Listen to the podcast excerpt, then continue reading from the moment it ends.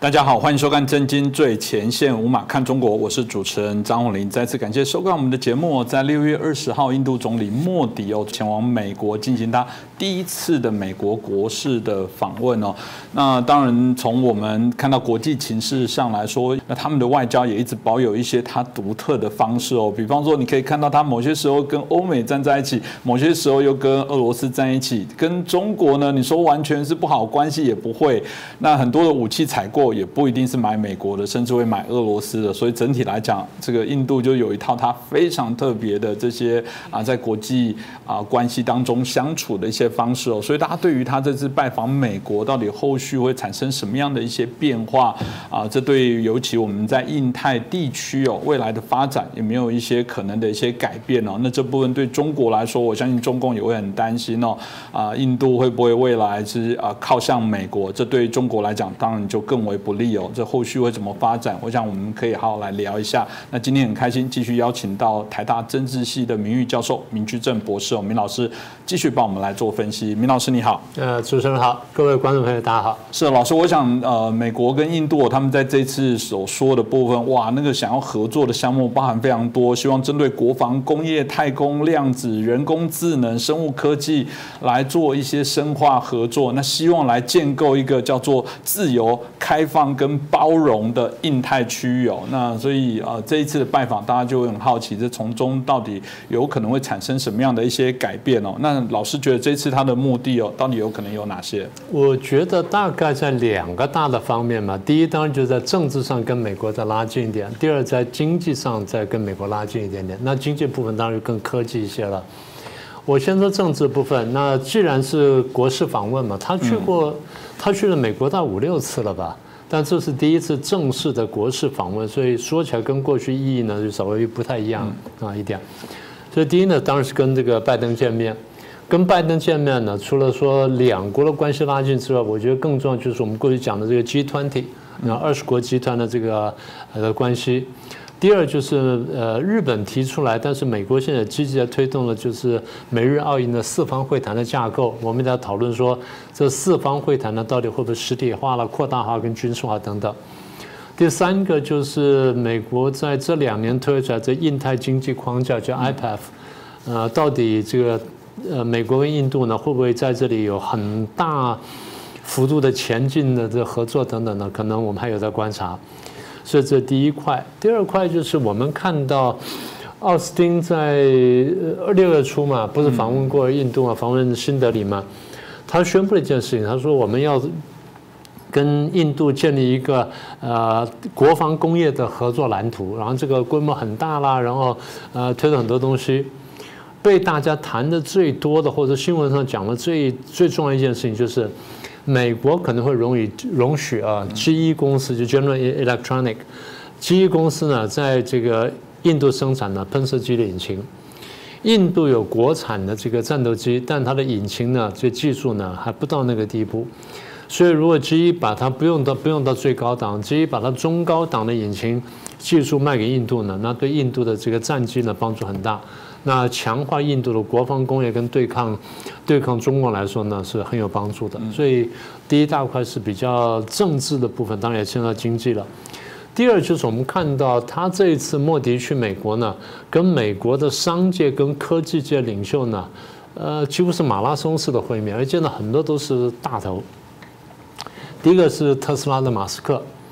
马斯克说他自己叫莫迪铁粉，是 那那不管事实如何，但至少马斯克对于跟莫迪见面、跟那合作呃会谈合作的可能性呢，马斯克显然是非常高兴的，因为在商言商嘛，那。印度现在人口十四亿多，超过了中国大陆。那不管中国大陆在疫情当中损失多少人口，印度看起来现在是超过中国大陆。所以对马斯克来说，印度绝对是个潜力极大的市场。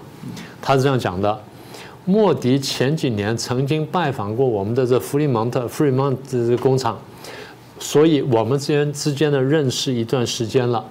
我有信心呢，特斯拉将进入印度，会尽快的这个去进行这件事情。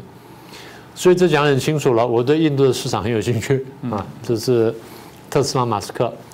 然后他又见了这个应用材料的执行长叫 Dixon 迪克森，迪克森说我们马上就宣布在印度建设新的创新这个育成公司育成中心啊，这也不得了的事情。好的，第二，第三个呢是美光 Micron，美光的执行长呢叫做梅洛特拉，他说我跟这个呃莫迪呢讨论的主题是什么呢？我们非常广泛。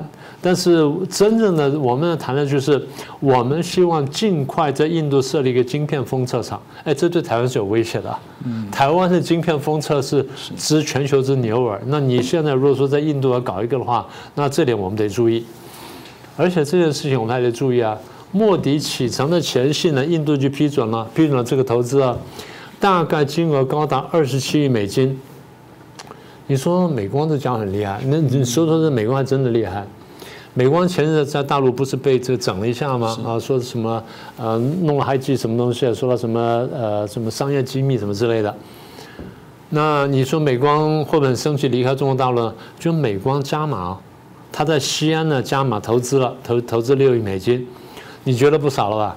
他现在印度投资二十七，是他四倍半。嗯，所以你说美光在想什么？是厉害。那么也就是。呃，印度总理莫迪这次访问呢，除了见了政界人物之外，见了也见了商界跟科技科技界人物，所以我们看见了一个什么事情呢？我们看见就是美印之间有一个科技的同盟在逐渐成型。有趣的是，这美印这科技同盟呢是中共促成的。呃，美国有很多智库了，其中有个智库叫 Wilson Center，在这个 DC。Wilson Center 有一个南亚计划，那么南亚计划的这个主持人呢叫做 Kaufman。Kaufman 就说美印之税合作呢，中方是最大推手。哎，他说怎么会这样子呢？说因为中共最近以来的这个个高涨的战略姿态跟对国际的威胁，使得美国跟印度呢同样感受到压力，而这种压力促使他们的合作。很有趣了，是不是？好。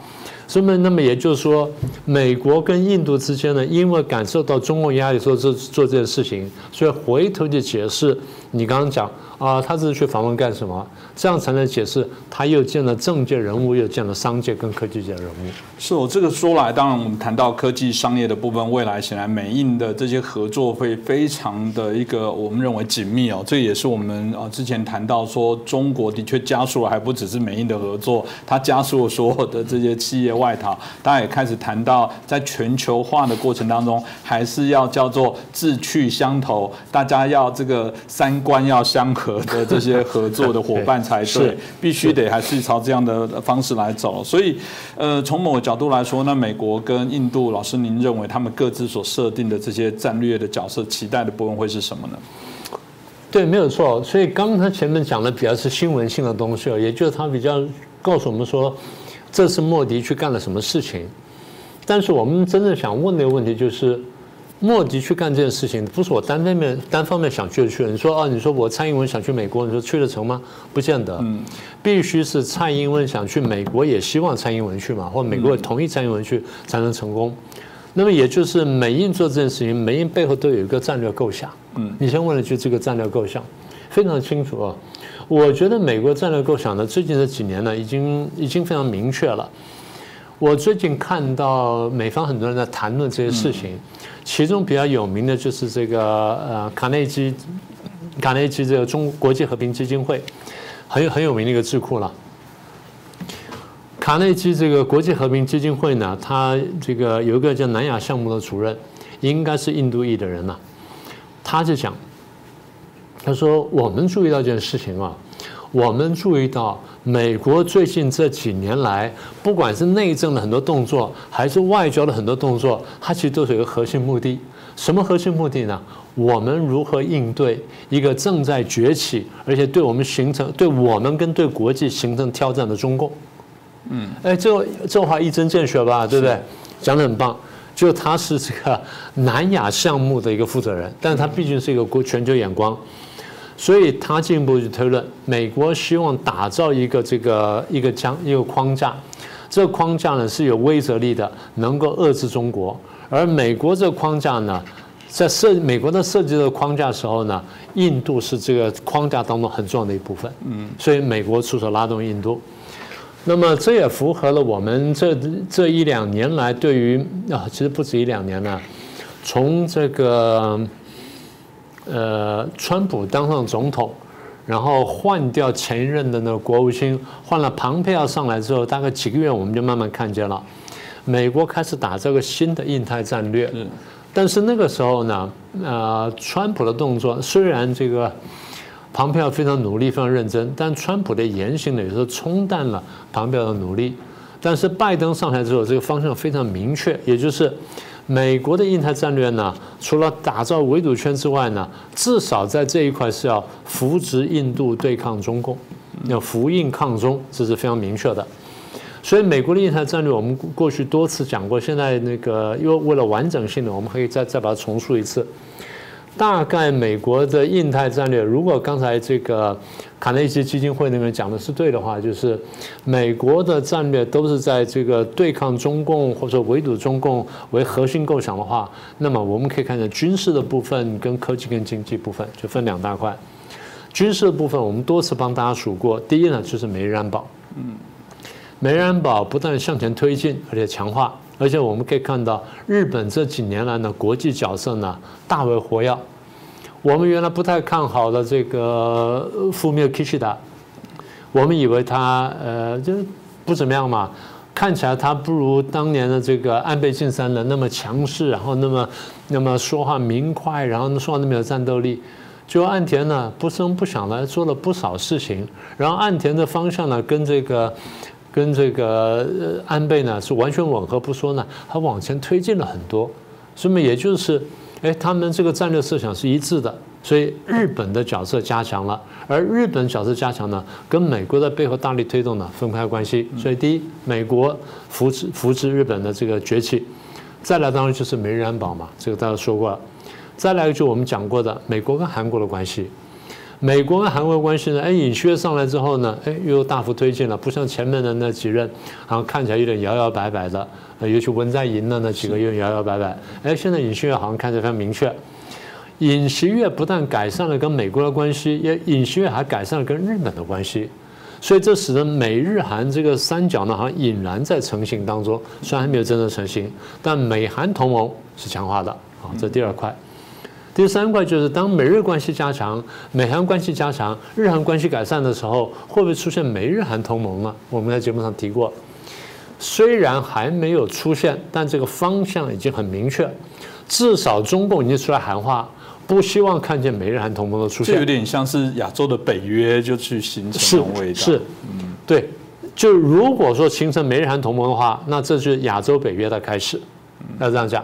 我们上讲过说，除了美日韩之外，什么澳洲啦、纽西兰啦、印度啊，那是不是都要都要进来？那这样就就是印太了，就印太这个北约了。好，那么这是美日韩同盟。那么再加上刚刚讲说澳英美同盟，这是前年八月份成立的。当然现在都是双边、双边、双边或者三角、三角、三角，还没有形成一个大的网络。要像北约那样形成大的网络呢，那叫印太北约，都还没有。可是的确呢。他们真的在强化，而且目标都很明确。再来就是我们讲过的四方会谈，就是美日澳印的关系。美日澳印，美日我们刚刚讲过了，然后美国澳洲我们讲过了，现在是印度的角色。那么印度的角色如果真的像我们这一集所说的啊，不断的在上升的话，那四方会谈的角色加重是可预期的，这就慢慢走向你说的这个印太北约了。好，我们过去讲过一句话，就是。啊，你看见美国在这加强了日本，加强了跟韩国，加强了这个菲律宾，加强了跟澳洲，跟跟甚至跟越南的关系，哎，结果台湾不在里面，所以很多呢亲中派的这些朋友们就说啊，你看美国就是这样把台湾推上战场去什么？我说这完全胡说八道，所有这些同盟台湾都不在里面，但台湾都在里面，台湾都在里面，也就是所有的同盟虽然台湾都不在里头，但它着眼点都是针对台湾海峡来的。因为你去读每一个刚才讲到同双边或多边同盟，他们发表宣言的时候都提到台湾，都提到台湾海峡，所以表示他们成立或者强化这些同盟的这个目标就是捍卫台湾，然后针对中共，这非常明确了。这是军事围堵的一块。第二就是经济跟科技。那你说美国要打？打造印度成为一个可靠的对中共的制衡的力量的话，那你不只是说你国土大、人口多就算了，你必须你的国力要上来。国力上来，当然军事力量上来是很直接的，但是军事力量在这这种高度工业化社会里面，你军事力量上来必须要很强的经济力量，你经济力量上来必须要很强的科技力量，也就是现在的不管军事也好或什么经济也好，最后都是靠科技的推动。你科技上不来的话，你都上不来。所以对美国而言，如果要把印度打造成为一个可靠的制衡中共的力量的话，他必须把印度国力提升，提升印度国力，必须提升印度的经济力量，提升印度经济力量，必须提升它的生产力，要提升生产力，必须提升它的科技力量，所以才出现了刚刚讲讲了说啊，美国跟印度之间呢，科技呢要密切合作，所以才讲说科技同盟好像慢慢的提升，这个是我们看到的，就是美国方面的构想，嗯。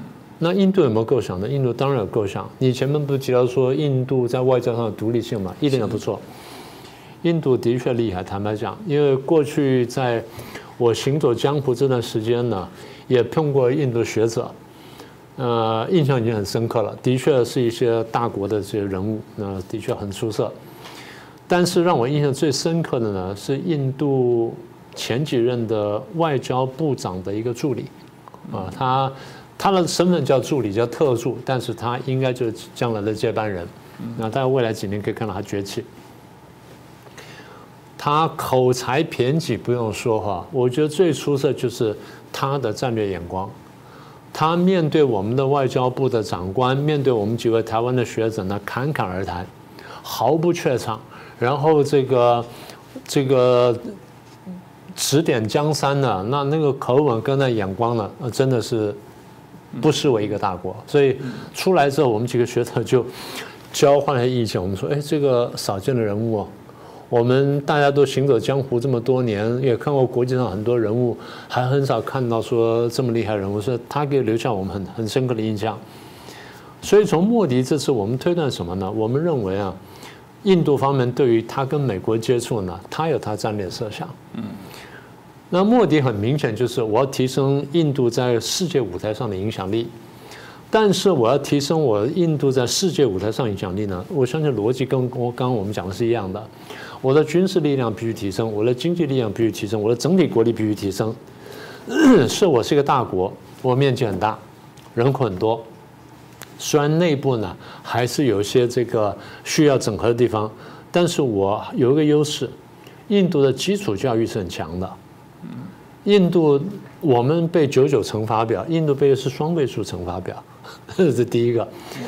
我们在美国跟印度同学当同学的时候呢，是感到那压力的。他们数理化基础都比较好，所以基础教育比较强。当然，印度的差距比较大，但印度的精英呢，真的非常优秀。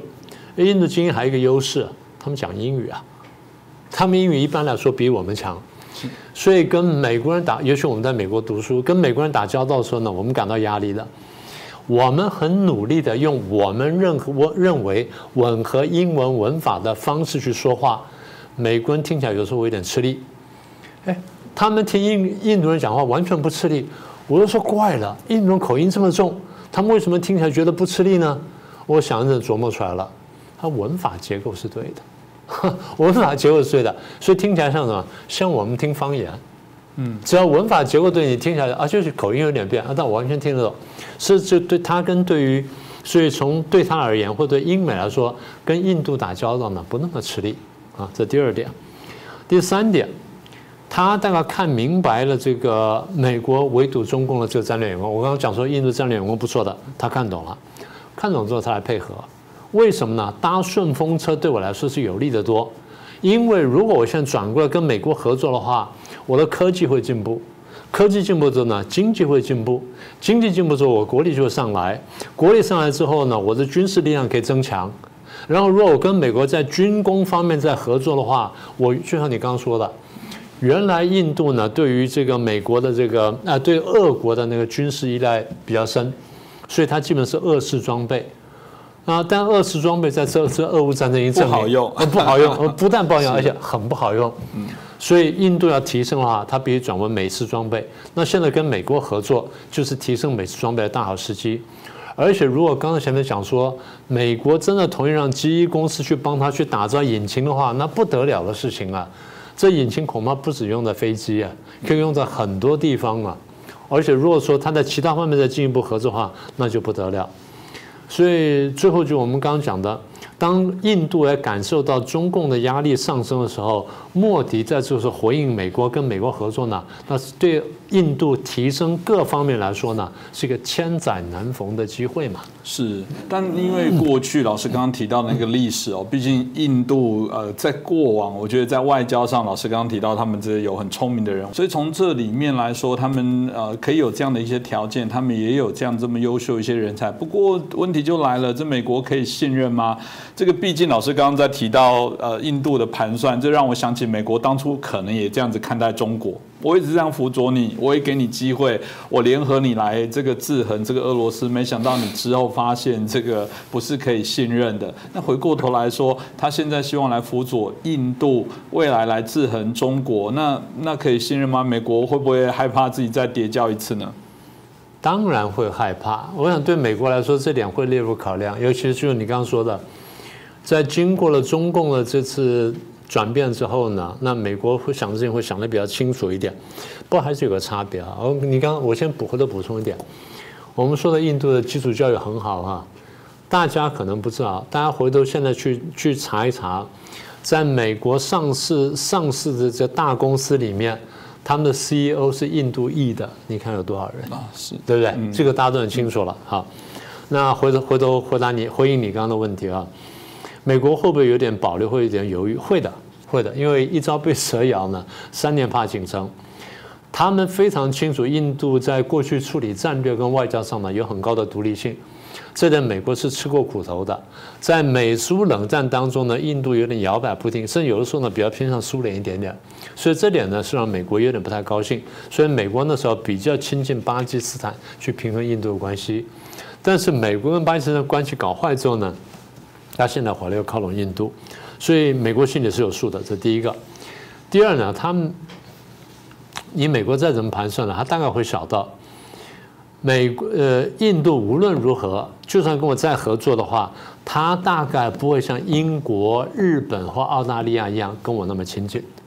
也就是我必须把印度的独立性计算在内。嗯，啊，这点我们可以想象。好，这是第二考量。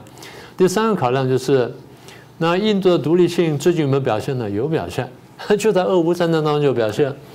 在俄乌战争中当中，我们为了削弱俄罗斯的战争能力或发动战争的能力，我们一方面军援乌克兰，二方面呢，我们在全球范围之内对俄罗斯跟帮助俄罗斯国家呢进行经济制裁啊，或者个人或公司进行经济制裁。所以在这个。在这场战争当中，我们看得很清楚，美国跟俄罗斯呢都曾经去争取印度，因为印度蛮关键的。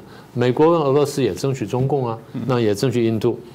可是印度呢非常有趣啊，印度一方面跟美国建立更密切的关系，但是呢，它跟俄罗斯保持相当不错的关系。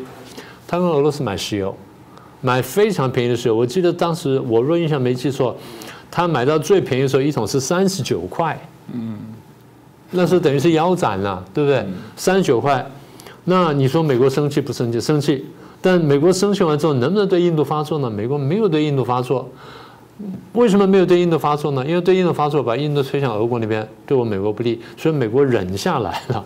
那你说，你说这个不重要吗？忍下来了。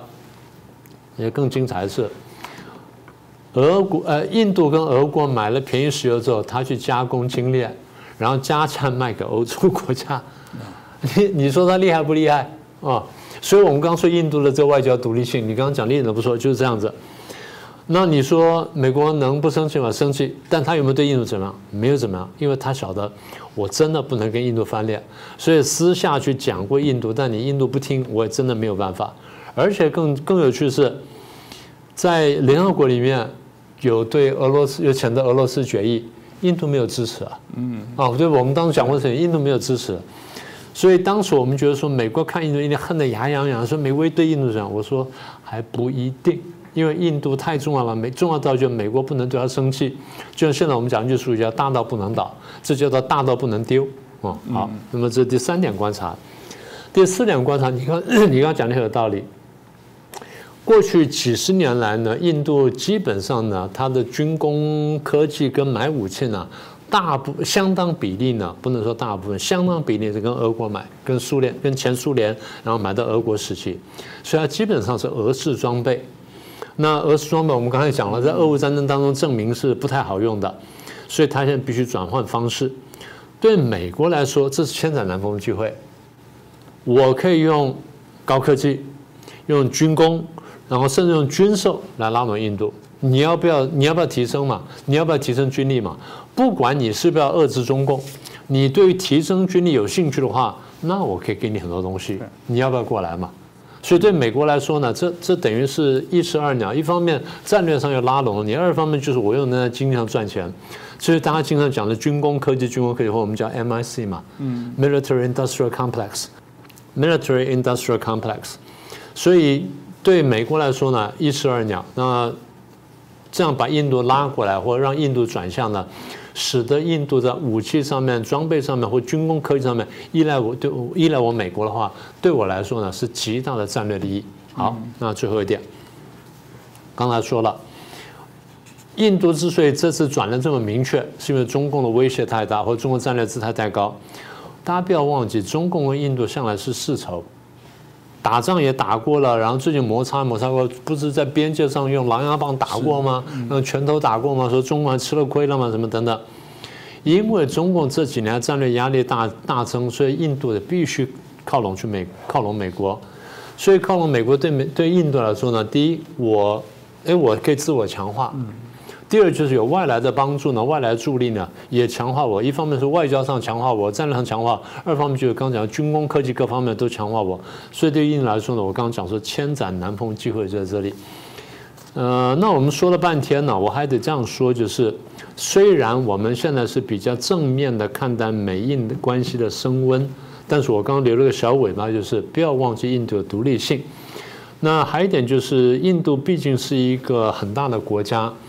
然后它跟别的国家不太一样，就是它不是一个印度，它是很多个印度，很多个邦呢有它相当程度的独立。印度本身有独立性，印度各邦对中央政府来说也有一定的独立性，地方的法规啦、制度啦、税收的条条款啦等等，跟别的地方可能不太一样，所以这地方呢还有很多要磨合的空间。所以印度，你说马上就能成为很有效的制衡中共的力量，我觉得可能还没那么快。但是对中共来说呢，他必须担心，因为又一个家伙来了。我觉得中共会是这么看的。是啊，这个当然从某个角度来说，对台湾应该听起来整体来讲不会是不好的，因为刚刚提到了，如果整个亚太地区不断的串联，然后我们所谓的民主同盟的部分不断的相同价值的部分结盟在一起，那这个部分当然相对于在区域的稳定上来说，我们一直说最好的部分就是 B 站，然后呃我们强化了所有的这些啊合作，然后让他不敢来动武，这当然是一个最好的一些。方式哦，那现在所做的部分，我想就有这样的一个趋势。这当然也是中共可能不乐于看见，他现在逐渐被作为孤立，甚至被作为所谓的呃假想敌的主要的这些国家。这也是呃我们可以看到，这是习近平最大的功劳，让大家突然清醒觉醒，发现了一个不良善的中国在周遭会造成整个区域的不稳定。那要说我们过去会说谁是这个知识跟挑衅者，我还是无法理解为什么。还有人在指指台湾人民是挑衅者，台湾人民是 trouble maker？不是的，这个所有的国际的形式上，这你你可以说台湾因为某个人、某个政党、某个一群人说是知识者，那你从我们今天听起来是，那难道他们国家也有某一党或某一群人没有啊？他们没有，他们就很清楚的感受到中共对他们的啊自己啊根深蒂固，他们希望维持的这些国家社会。的样态来讲，他们都感受到压力，所以他们都必须要团结结盟。这我想从今天节目应该看得非常的清楚啊。这也是我想通过节目可以跟大家的分享。今天再次感谢明老师，也感谢大家的收看。喜欢我们的节目，欢迎帮我们转传、按赞、分享给更多的好朋友。因为每次也有机会有在一些公开场合会遇到一些好朋友说有看我们的节目，我都非常的感谢，也非常的开心哦。那很很感很高兴的是啊，我们制作团队制作这样的节目会让大家有些感受。现在我也遇到有些老师说你们节目很好，我这个半夜起来睡觉我都要听一下，虽然我会听到睡着，但也很好。如果我们呃不断的在这过程当中都可以陪伴大家的生活，我们也认为这是我们啊非常啊我们对我们来讲是一个非常肯定的事情哦。所以再次感谢所有的支持者，希望大家继续陪伴我们，支持我们，谢谢。多的书跟资料，他们的调查里面，习近平的著作跟共产党的相关文献资料销售量在五六月份是排行前五名，都是他们，而且这二十本这个所谓畅销书，习近平就占七本，哎，好厉害，只占七本，就二十本，你哦，只占七本，应该二十本，那可能应该是二十本，那对吧？那应该是 一个这很奇怪的事情啊，说起来。我都已经是唯我独尊了，为什么我才只只占七本？这样那要要这个去考察，要如果是我的话，我会希望二十本都至少至少十九本是我吧？这怎么可以这样子呢？我在想，我都很好奇，这是不是大家觉得不买不行，大家反而是某种的压力，觉得应该是了。你你回头来看，你那个最近不是案头每个部门案头都要放放一套，很多党媒跟党刊都说。要强制大家订阅嘛，嗯，对不对？那很多时候党媒党刊说你们不订阅的话，那我们扛不住了。结果听说有个地方的邮局呢，跟某党刊跟某党媒呢签了合同，嗯，合同什么呢？就说你们刊物给我们邮局可以啊，但我们不发送，我们不发送，我们堆在仓库里面，隔过一段时间之后当废纸直接销毁。那为什么这样做呢？因为我这样不我发送的话，我又浪费人力。我要发工资要干什么？我这样当废纸去卖掉之后呢，那钱呢我们可以分一下，然后一部分呢发员工做福利奖金，一部分分给那党媒跟党刊。所以对上还可以说销售量冠军，是一百万本，是那其实一百万本里面可能九十九万多都放在仓库。是是，不不过话说回来，我我得承认啊。我是很认真读这些东西的，所以，所以我们反而对，就我们这个在了解中国的，或者在这个了解中国这这些分析的研究专家，反而是最认真读的人。所以，习近平应该给我们颁发这个优良读呃优良读者这个认真阅读。大家可以注意到，就是我们讲东西都有凭有据。你看我每次就拿起来读的时候，都是原话。那我看过才有原话可以读嘛，对不对？习近平，你的知音原来远在海峡的另外一边，我们这些台湾的学者反而是最认真看你的著作，你应该好好珍惜我们才对。是的，是的，呀，谢谢，谢谢老师，谢谢老师，真有趣哦，这个赞赞。对，我我在想，应该就是那个要大家要要买，老师可能提到邮局那个东西，我倒没想过，好可以做。有，因为我最近看了这新闻，我也觉得非常有趣。难怪这个销售占前几，哎，光是他的这些国营事业、党营事业来买，应该就买不少。你要知道，在历史上啊，曾经有本书发行最多是什么呢？是明太祖朱元璋的《明大故》。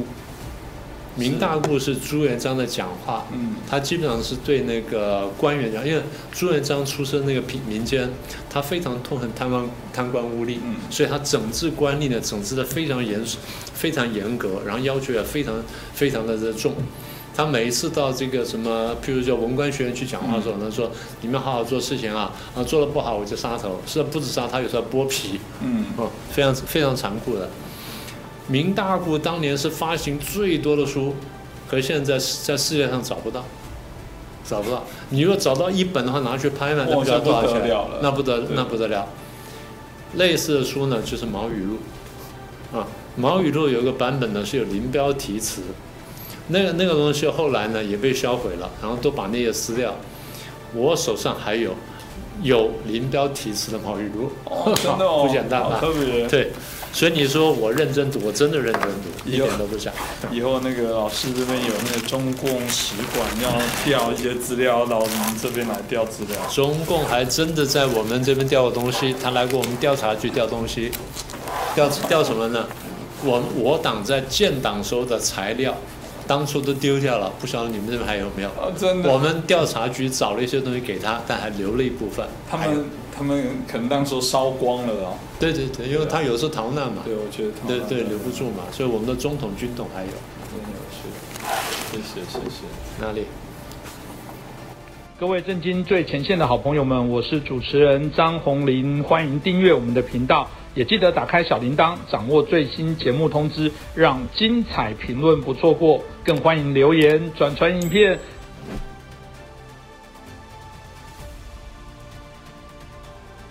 呃，各位观众，大家好，欢迎收看呃正经最前线，五马看中国。呃，当前呃呃，世界上发生了一件最重大的事情，引起全球的关注，呃，就是关于这个瓦格纳兵变的问题啊。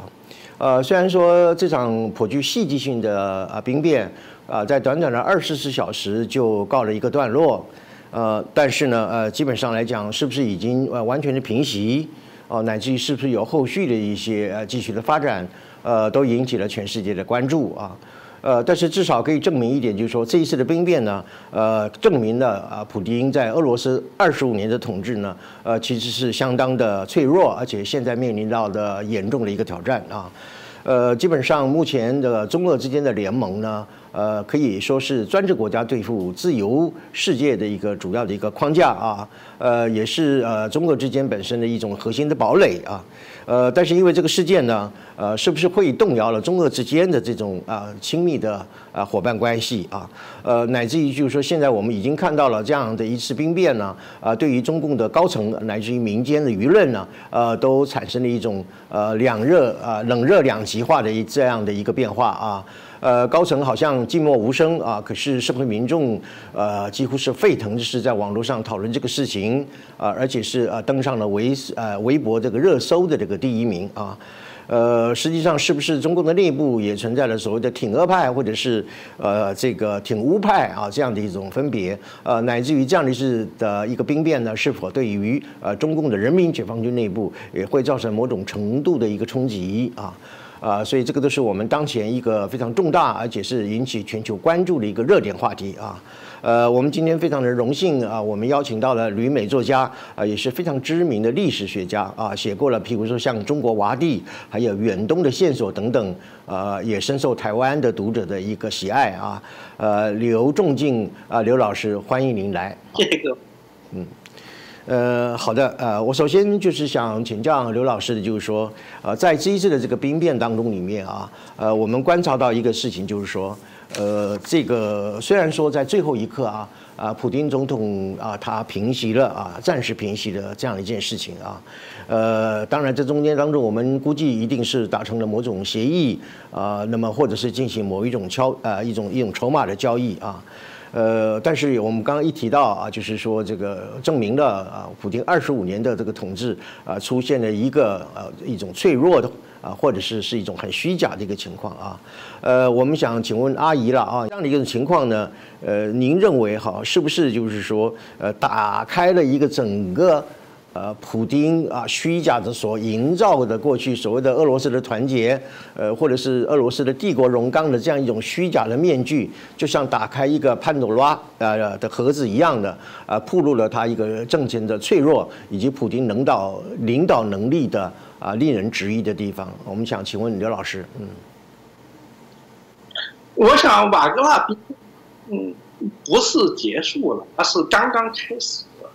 他开启了毁灭俄罗斯帝国的一系列动乱，普京没有已经暴露出自己没有，主要是没有足够的资源，能力还在其次，来维护帝国的统一。嗯嗯，俄罗斯一向给别人留下比他实际力量强大的多的印象，但是这些东西很大程度上是来自于公关。普京本人作为强人。呃，准沙皇、代理沙皇的形象是二十年来依靠认知战在俄罗斯国内和全世界营造出来的印象，跟苏联解体以后，俄罗斯无论任何一派的俄罗斯领导人所能掌握和运用的实际资源是极不相称的。呃，依靠认知战，也就是说依靠文宣帝国的可悲处就在于，你撑出一个自己实际资源不能支持价值以后，又为了维持这个价值啊，必须投入更多的资源，就会使自己资源更加支持不住。但是陷入了这个循环，只要一开始，你就没有办法收场。就像莎士比亚所说的那样。当我们开始第一次撒谎的时候，我们编织了一个多么可怕的罗网！也就是说，你需要有更多的谎言去维护最初的谎言，最后会导致所有的谎言编织成网络彻底垮台。我们撇开文宣的外表看权力的实质，普京政权是叶利钦政权的继承者。嗯，是他跟叶利钦政权的主要不同就是，更加依赖。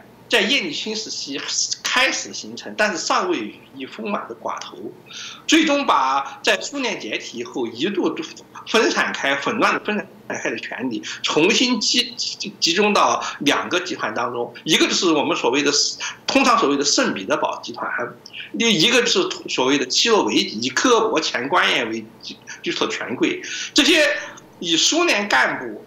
寡头主要是来自于在苏联解体以后私有化过程当中，嗯，攫取了大部分国有资产的新资本家，他们绝大部分出身于共青团系统和嗯这这主主管经济部门的干部。呃，希洛维奇呢，那就主要是以克尔伯为中心的强力部门的军官。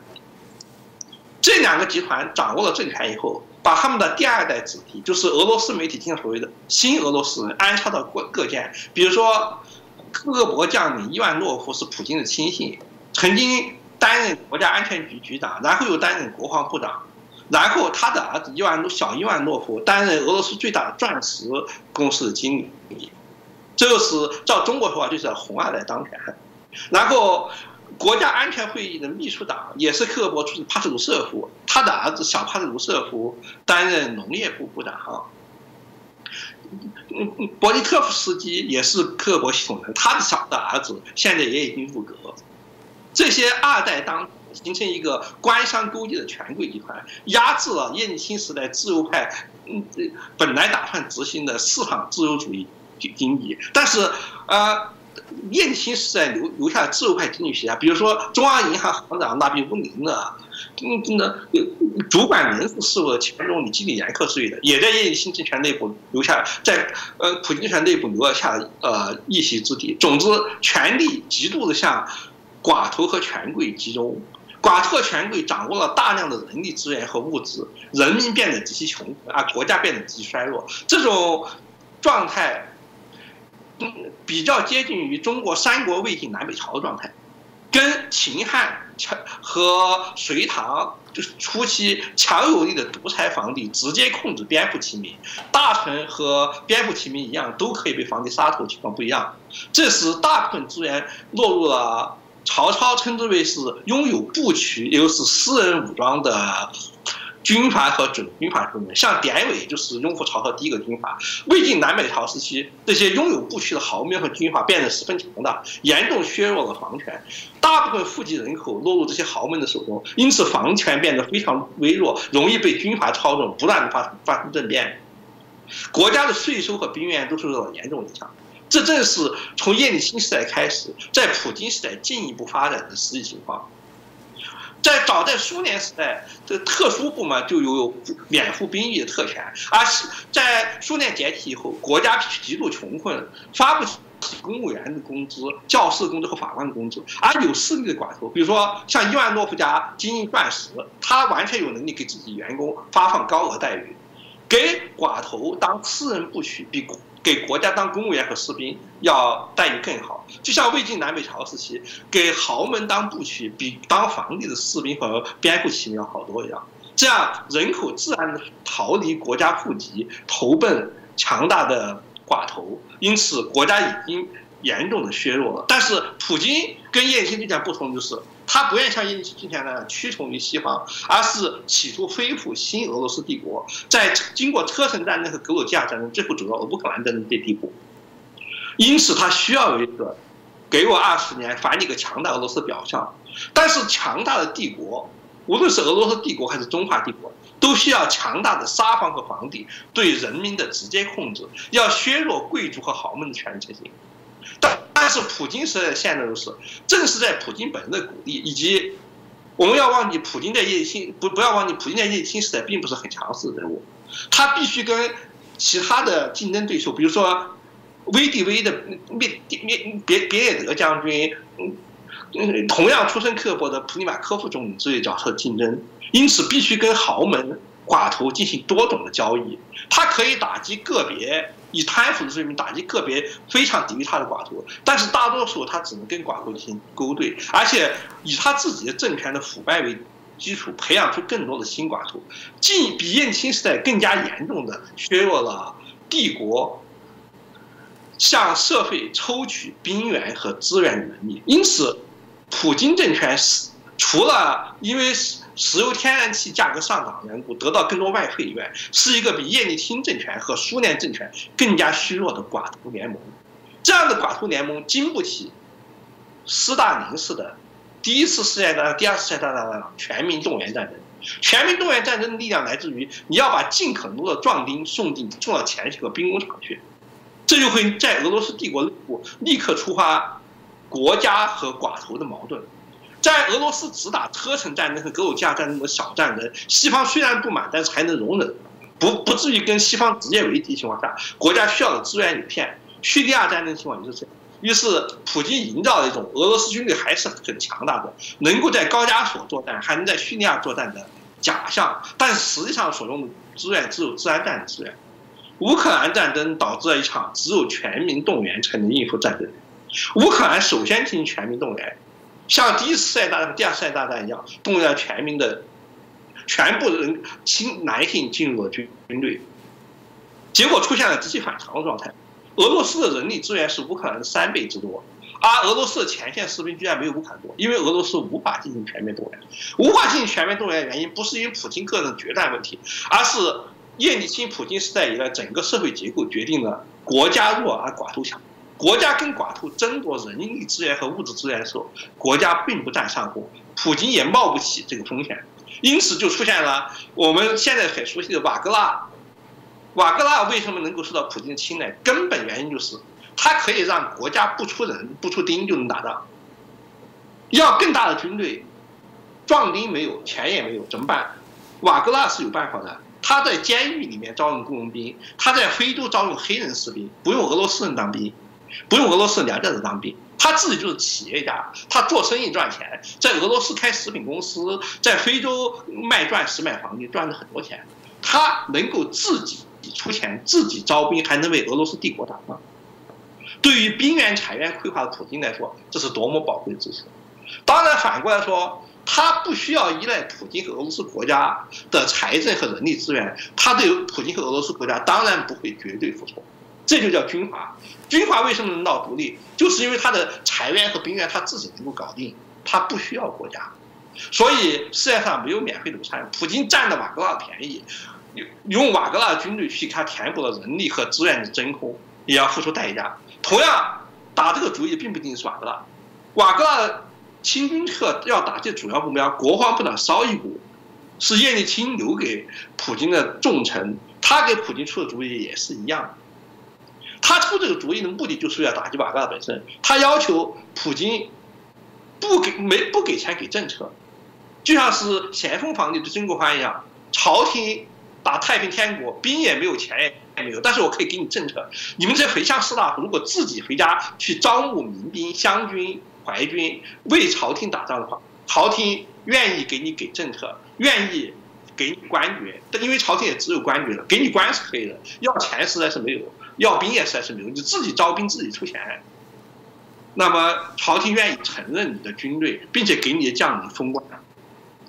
绍伊古提出的政策就是允许各公司编练自己的私军，允许各州各市编练的豪强编练自己的民兵，自己出钱自己养兵，像瓦格纳一样到前线为帝国作战。普京不用付出什么。就是说，普京总统，你不用依赖瓦格纳，瓦格纳能做到的事，我也能给你做到，而且我还能给你做的更多。蒙古、高加索各州，图就绍伊古就是图尔有有很多士兵，就像曾国藩的府上有很多士兵，我们自己招兵，自己出钱，招出兵来向瓦格拉派到乌克兰乌克兰给你打仗，你不用依靠瓦格拉。现在瓦格拉退出乌克兰，准备向白罗斯转进的时候，绍伊古就在今天就派了三支新军到乌克兰去作战，这三支新军全都是湘军和淮军，都是。跟瓦格拉一样的 PMC 就是军阀和雇佣兵，而不是俄罗斯国军。为啊，因为俄罗斯没有钱也没有人，只有用这种方法填补真空。所以，即使普京打倒了瓦格拉，能够代替瓦格拉也是其他军阀。这些军阀除了更亲近绍伊古和卡或者亲近卡罗夫，啊不亲近瓦格拉以外，一样的是自己筹款。自己练兵，因此他对沙皇普京、总统普京和俄罗斯国防部、财政部没有依赖性。他不缺你的钱，也不缺你的兵。那么，呃，你可以当总统，我就不能自封总统吗？曾国藩还愿意服从大清皇帝，呃，袁到了袁世凯，他就不再服从大清皇帝了。就算是第一代的军阀还愿意认普京那个沙皇，第二代、第三代的军阀一定会自立为王，这是铁一样的历史规律。资源不够，你就不能打仗。打仗耗尽了国军的资源，耗尽了财政部的资源，西方是耗尽财政部的资源。于是，普京要依靠军阀来打仗。俄罗斯帝国一定会断送这些军阀手里。军阀意识到，什么都是靠我自己，而不是靠国家。国家给只给我一些空名号、空政策以后，他还愿意听听国家的话吗？他说，我为国家做了这么大贡献，国家什么也不不给我，难道？我不能向国家提要求，我要求是去掉我的政敌。于是瓦格拉事件就又就爆发了。普京并没有能力能够镇压瓦格拉，对不对？他并不是在战场上打败了瓦格拉，在这方面他的能力连蒋介石都还不如。蒋介石至少可以跟冯玉祥、嗯那个就就就就胡汉民、李宗仁打仗，而且经常能打赢。而普京。没有办法调集前线的部队或者其他军阀部队来在战场上打败瓦瓦格拉，只能政治解决，恳求瓦格拉换一个地方设防，而他换的地方是在白俄罗斯。我们要注意从军事地理上角度来讲，南俄俄罗斯南部的道路网一直是很差的，而俄罗斯中部莫斯科附近道路网一直是很好的。第一次世界大战的时候，俄罗斯军队大本营在莫季苗夫，拿破仑东征俄国。就是从波兰经过斯莫棱斯克向莫斯科进军，希特勒的主力进攻俄国也是走这条大路，这条路是特别好走的。瓦格勒一旦到了莫苗夫，那比他在罗斯托克乌克兰的威胁要大多了。越过南俄漫长道路打到图拉，那跟邓丽君进攻莫斯科一样，非常困难。但是如果他从白俄罗斯发兵，经过斯摩棱斯克进攻莫斯科的话，那就像拿破仑和希特勒一样的容易。这条路上要知道，全是高速公路。连一座一条河和一座桥都没有，你甚至不能炸毁桥上来阻止敌军推进。他如果真到了莫那莫季苗夫的话，那么就是情况就是这样：今天早晨起来发兵造反，六点钟动员部队，七点半的时候进了斯摩棱斯克，花半个小时吃早饭，八点钟时再出发，中午十二点就进克里姆林宫了。从南方乌克兰到莫斯科需要两天时间。从白罗斯到莫斯科只需要半天时间，这个地点恐怕像罗斯托夫一样，是军阀普列高金本人选择的地点。这个地点同时捏住了白罗斯和罗俄罗斯两国的命脉呀。这样的要害地点，沙皇时代从来都是亲信大将才能够担任的。斯大林绝不会允许叛乱了以后没有没有被清洗的军队掌握这样的要地。普京根本没有取得军事胜利。他现在的处境比蒋介石在西安事变以后还要糟糕。蒋介石在西安事变以后，至少把张学良抓抓起来了，把张张学良的部队解散分割，编入其他军队的，把中央军派进了陕西。这些事情，普京一样也做不到。他的处境与其说是接近蒋介石，不如说是接近于汉献帝。那么，其他的军阀以后还肯听命吗？他如果清洗瓦格拉在军队中的合盟者，军队一定会遭到削弱。结果，比如说他如果抓了苏维金的话。下一步，他只能向高加索军阀和蒙古鞑靼军阀要兵要人。这些军阀不属于国军系统，像瓦格拉一样，独立性会更强。无论他如何处置，他回到莫斯科的，重重新回到莫斯科的普京政权，就像从黑海重新回到莫斯科的戈尔巴乔夫政权，从长安逃回洛阳的汉献帝政权一样。已经不再是以前帝国了。汉献帝在董卓胁迫之下去长安以前，汉帝国的皇帝是说话算话的。等他从长安回来以后，他就只能仰仗袁绍、董袁袁绍、曹操这些新军阀的嫡系了。戈尔巴乔夫以前在八幺九政变以前说话是算话的，从黑海回来以后，他就只能仰仗叶利钦和克拉夫丘克的鼻息了。普京这一次回到莫斯科以后，他就算能够打掉瓦格纳和苏罗维金这个联这个集团，以后他必须依靠高加索军阀和蒙古鞑靼军阀，以后他就是一个汉献帝的。那些军阀对他不可能像比瓦格纳更好，就像曹操、袁绍对待汉献帝，最后也不比董卓更好，因为这些政治上事情都是实力对比决定的，实力对比对你不利，不忠诚的感情和人民的感情都是不自由的，所以我们眼睁就要眼睁睁的看着貌似强大的俄罗斯帝国陷入军阀混战当中，新军阀就要在我们的眼皮底下产生，可能只需要几个月时间。因为俄罗斯之外消消耗的很快，中国当然是一直依靠俄罗斯为长城，共同对抗西方国家的。早在江泽民时代，中国就要签署上海合，搞上海合作组织，就是联合俄罗斯和中亚各国背靠背的对抗西方世界。习近平对俄罗斯的指望一一一直比他手下专家学者要高得多。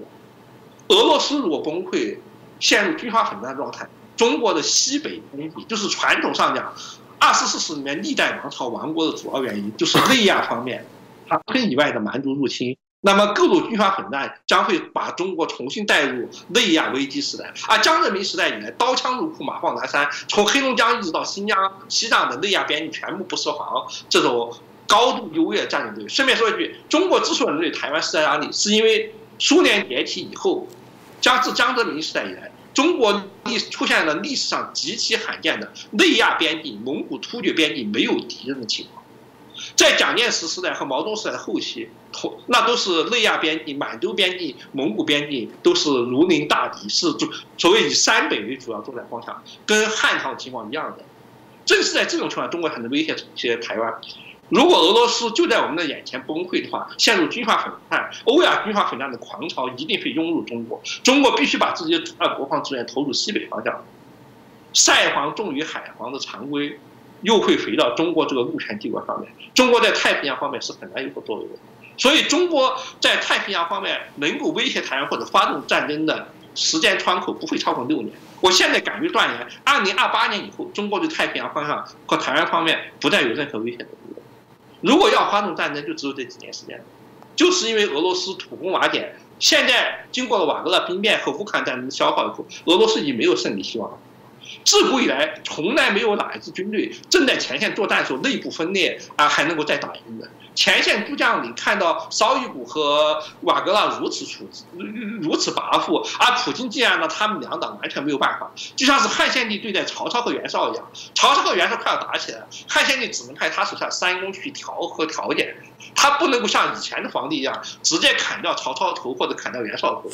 大家都很清楚，皇上大权已经旁落了，各位军阀，哪怕是原来出身国际系统的军阀，都很可能笑话瓦格纳和绍伊古拥兵自重。乌克兰战争不可能胜利，内忧外患同时爆发，普京政权已经奄奄一息了。他顶多能够保住一个比较中意的继承人，在二零二四年接班，但是接下来班也是一个摇摇欲坠的傀儡政权，实权将会转移到军阀和寡头手里面。这军阀和寡头将会像一九一九年一样相互征伐。中国在这方面没有任何应对的办法，因为局势已经告成。造成的造成的，中国只能口头上表示希望俄罗斯能够维持稳定，继续发展经济，但是这种可能性已经接近于零，完全不值得考虑。